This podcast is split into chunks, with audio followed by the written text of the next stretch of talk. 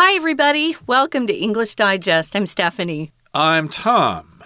Hey, it's our animal unit, and today we're going to look at a very tiny tiny kind of animal, you could say. It's an insect. It's the bee, the bee that gives us honey and at the same time uh, gets us scared that we're going to get stung by its little stinger on its body, which doesn't feel good. Uh, yeah, so we've got different kinds of this type of insect. They fly around, they've got stingers. Of course, we're talking about bees today. Yeah. You may have heard of hornets before, and you may have heard of wasps before. Yeah, we had wasps at They're my house. similar creatures, but uh, we're talking specifically about bees. Mm -hmm. And bees are important because they pollinate plants. And as you know, uh, bee populations have been declining in recent years, so we're trying to figure out a way to save the bees so that they can keep pollinating our plants and we can keep on eating and everybody doesn't have to starve to death. So that's what uh, today's program is all about. And we've got World Bee Day, and this particular celebration, I guess, this uh, day of recognition, Mm. tries to raise awareness of the importance of bees so we all realize how important they are and what we can do to help them out. So let's get to it. Let's read the entire contents of our lesson right now. Bees do a very important job for the world, but many bee species are endangered. That's why on May 20th, we celebrate World Bee Day.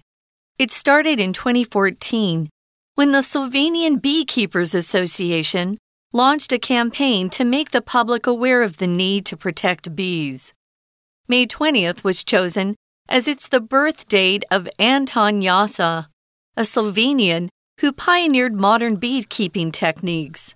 The day was made official by the United Nations in 2017. Bees are pollinators, meaning that they help fertilize other plants. 35% of the world's crops depend on bees to grow. Some of these crops are key sources of nutrients. As the bee populations decline, the risk of global malnutrition intensifies. There are several reasons why many bee species are endangered. One is the widespread use of pesticides, especially neonicotinoids. Another is the loss of habitat. Bees depend on weeds and flowers for food, but these disappear when areas are transformed into cities. Another reason is climate change. The warmer weather means that plants' growing schedules are different. This results in bees passing the winter in their hives and emerging to find that the flowers they depend on to survive have already bloomed and died. If you want to help bees, what you can do is follow these suggestions. First, if you have a yard or balcony, use it to create a safe, pesticide free space for bees and let plants and flowers occupy it. Also, urge corporations to stop making and using neonicotinoids. If people work together, perhaps we can see our bee populations thrive once again. Okay, let's get to it. Let's discuss the contents of today's lesson. We're talking about World Bee Day. A bee, of course, is an insect that flies around and it uh, pollinates flowers and they build hives and make honey and things like that.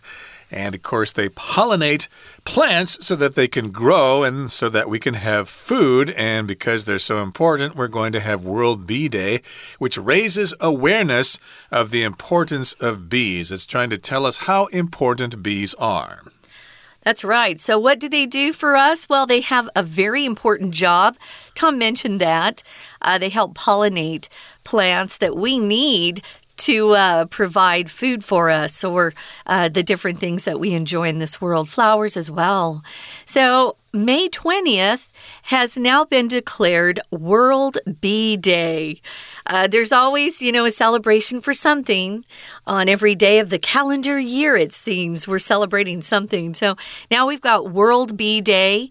But these little tiny insects that scare some people and uh, amuse others, they're kind of cute if they stay away from you. Um, they're very important to our food supply in particular. They certainly are. So they do a very important job for the world. And we've got different species of bees. Uh, there are different kinds of bees. And of course, we celebrate World Bee Day on May 20th. It started way back in 2014 when the Slovenian Beekeepers Association launched a campaign to make the public aware of the need to protect bees. So we have this uh, organization in Slovenia, which is a country in Eastern Europe and they have this beekeepers association. Somebody who raises bees is called a beekeeper. They've got lots of bees and they keep the bees there and they produce yeah. honey and they sell the honey and things like that. And so, of course, we've got the SBA, or the Slovenian Beekeepers Association, and they launched this campaign. If you launch something, you start it moving. You set it in motion, basically. You can launch a rocket, for example. You can launch an advertising campaign. You can launch a survey, etc. In this particular case, they launched a campaign.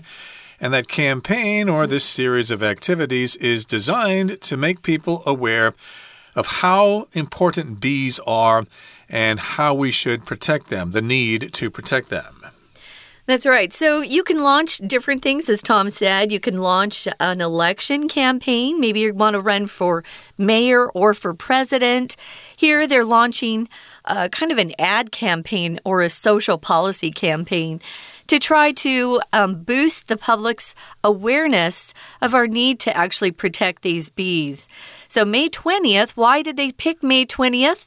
Our writer tells us that it was chosen because it's actually the birth date of a fellow named Anton Jansa. He's a Slovenian, and it was uh, Anton who pioneered modern beekeeping techniques. This reminds me of my dad. I wish he were still around. I would call him. He um, took care of beehives when he was in college to make some extra money. And I thought, oh my gosh, they scare me to death.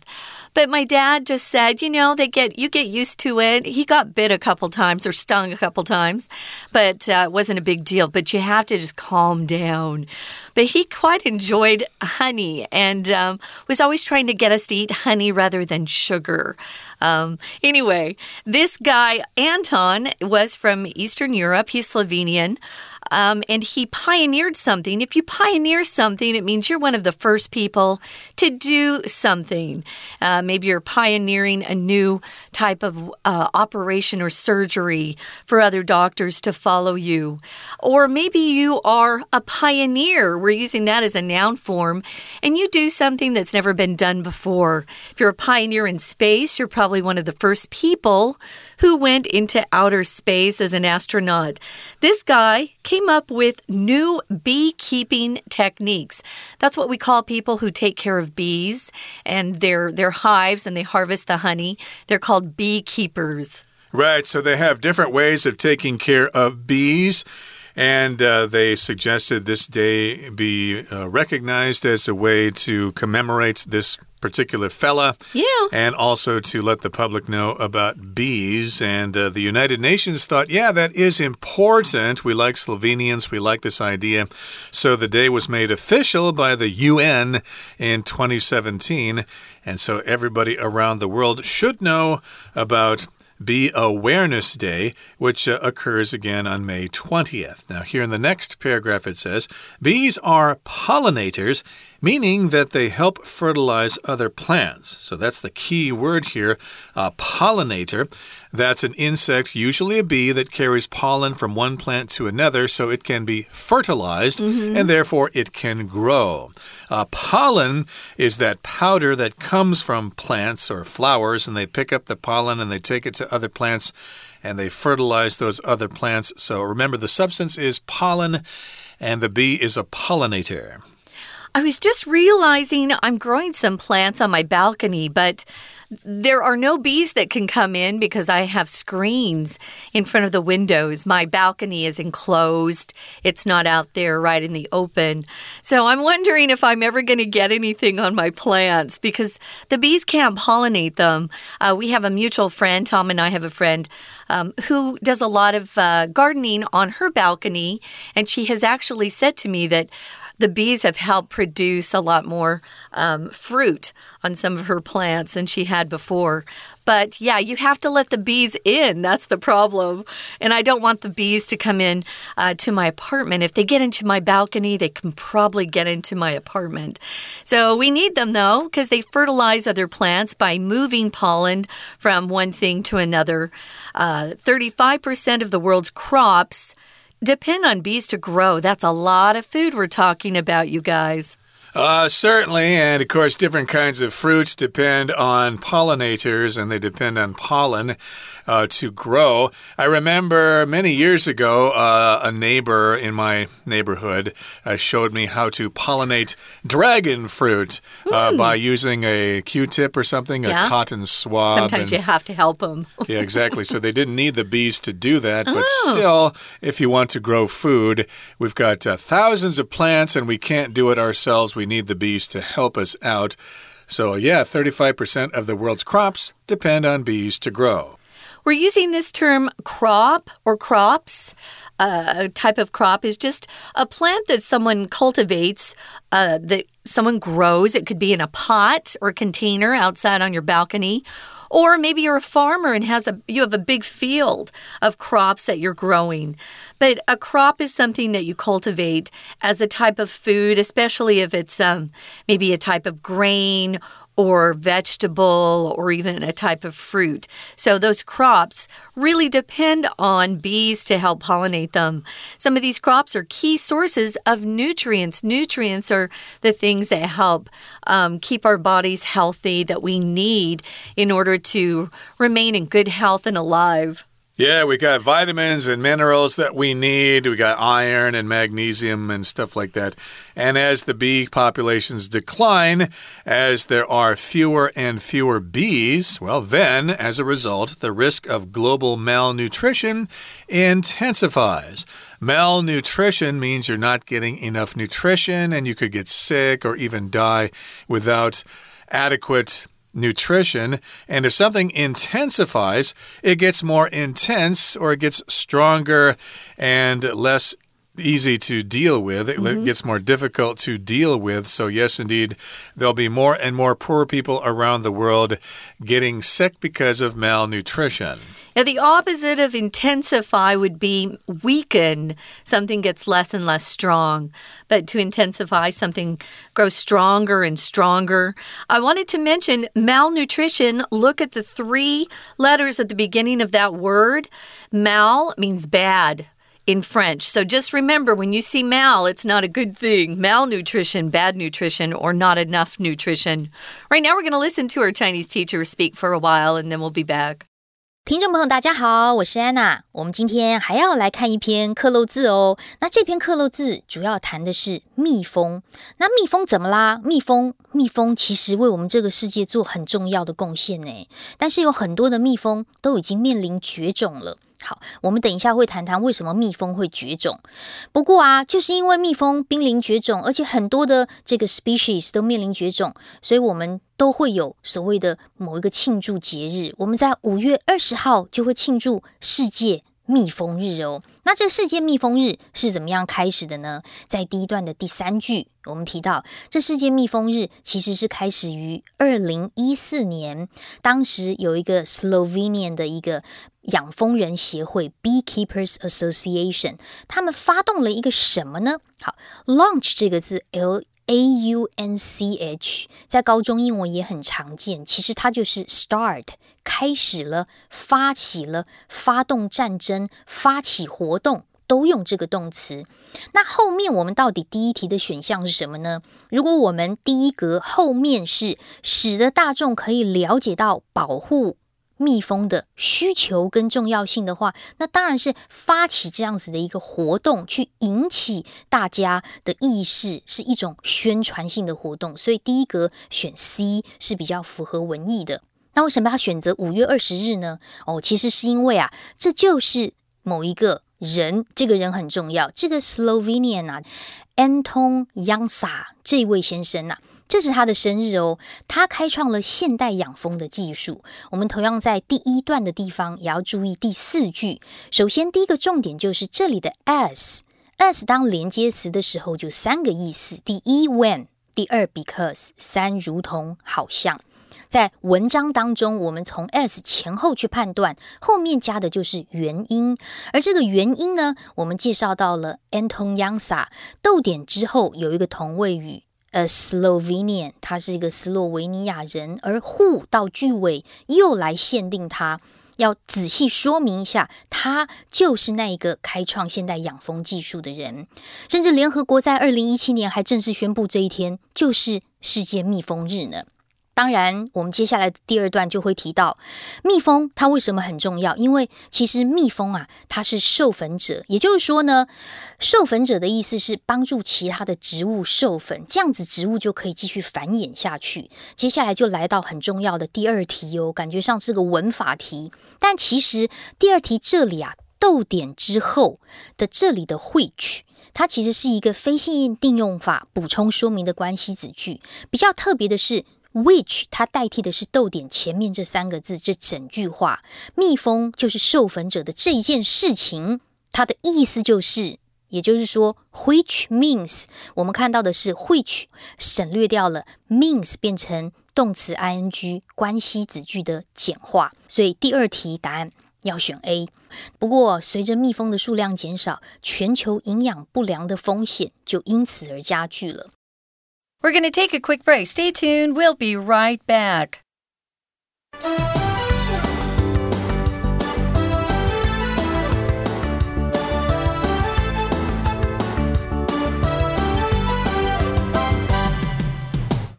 Okay, everybody, let's continue talking about bees. I suppose this isn't the most pleasant subject for most people because we're scared of bees. Oh, there's a bee! Get it away from me, it might sting me. Ah! But of course, I think most of us realize that bees are important because they pollinate plants, so we need to help them out. Mm -hmm. And so that's why we have this day to recognize the contribution that bees make to the world food supply. We've got World Bee Day, and it came from Slovenia. It started 2014, and then it was recognized by the UN in 2017. We also talked about the fact that 35% of the world's crops need those bees to grow. And of course, these plants provide nutrients for people, and if the bee populations go down, then more and more people will suffer malnutrition. Now, here in the third paragraph, it says there are several reasons why many bee species are endangered. Uh, if you're an endangered, of course, an endangered species, that means your numbers are going down and you may become critically endangered and eventually you might go extinct meaning you no longer exist on this planet. So we don't want that to happen. Uh, that's for sure. So, there are several reasons why bee species are endangered. Here's the first one uh, we've got a widespread use of pesticides happening around the planet. So, if you're a farmer, uh, especially if you're a farmer and you have a lot of crops you're growing, you want to protect them from weeds and pests, bugs that come in and eat your, your crops and just destroy them so that you can't sell them on the market. So, they often use these pesticides to try to protect against weeds and pests, other little insects that are not good. So, if you talk about pesticides, you're usually talking about a type of chemical. Chemicals um, can be very harmful to humans as well. So we try to stay away from um, as much as much as we can from pesticides. I know there's a big push nowadays to have um, organic fruits and vegetables grown so that you can avoid all these nasty chemicals that are in pesticides. Right, and we've got a type of pesticide here, or a family of pesticides called neonicotinoids. Uh, I'm not a scientist, I'm not quite sure exactly what that is, but I do know that the word nicotine is in there. Nicotine, of course, is in cigarettes, and people crave nicotine, so they are related, I suppose, mm -hmm. although I don't think uh, they're using cigarettes to fertilize plants. that would be no. silly. And another is the loss of habitat. That, of course, is another reason why bees are endangered, or at least certain species are endangered.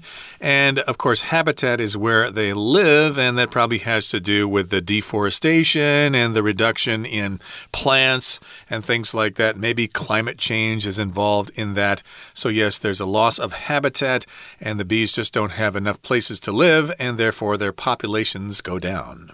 Right. So, um, because they depend on these things to survive, they're disappearing when these other things disappear along with them. So, um, we need to make sure we have enough uh, food or plants for these bees to even survive. The problem is, is some of these areas that they've been used to living in, their habitats, right? They're being transformed into cities. Uh, more and more people live in cities these days. Uh, we used to have most of the people on Earth living out in the countryside. Uh, not everybody was in the city so much. To transform is one of our vocabulary words, and it means to um, make a complete change in how you look, maybe in your form or appearance or your character.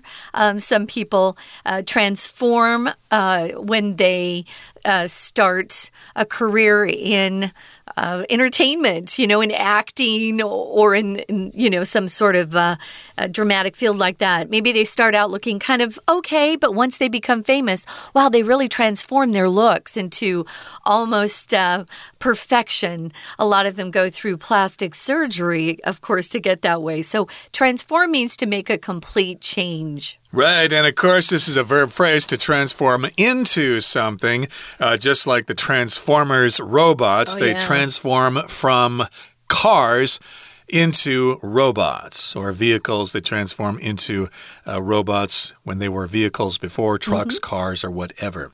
Another reason for their decline is climate change. As I mentioned before, the warmer weather means that plants' growing schedules are different. Uh, they, uh, you know, start blooming or blossoming at different uh, times of the year, and this results in bees passing the winter in their hives. And emerging to find that the flowers they depend on to survive have already bloomed and died. So, of course, uh, like bears, bees hibernate during the winter in their hives. That's where a bee lives, in a hive. And therefore, when the spring arrives, they come out, but they look for flowers and they go, Where are the flowers? Where have all the flowers gone? And of course, the flowers have all died. Well, the flowers, I guess the plants are still alive, but the uh, flowers have already blossomed, they've already bloomed, and therefore there's nothing to get pollen from. Yeah, I wanted to mention we often will call them beehives, just so you're aware of that, not just a hive, a beehive. Um, but yeah, like uh, Tom said, sometimes they emerge from the hives, those beehives, and they, they see that the flowers they wanted uh, to go over and pollinate have already bloomed and died. Their time is gone. So, what do you do if you want to help bees? Well, our author here has some suggestions for you.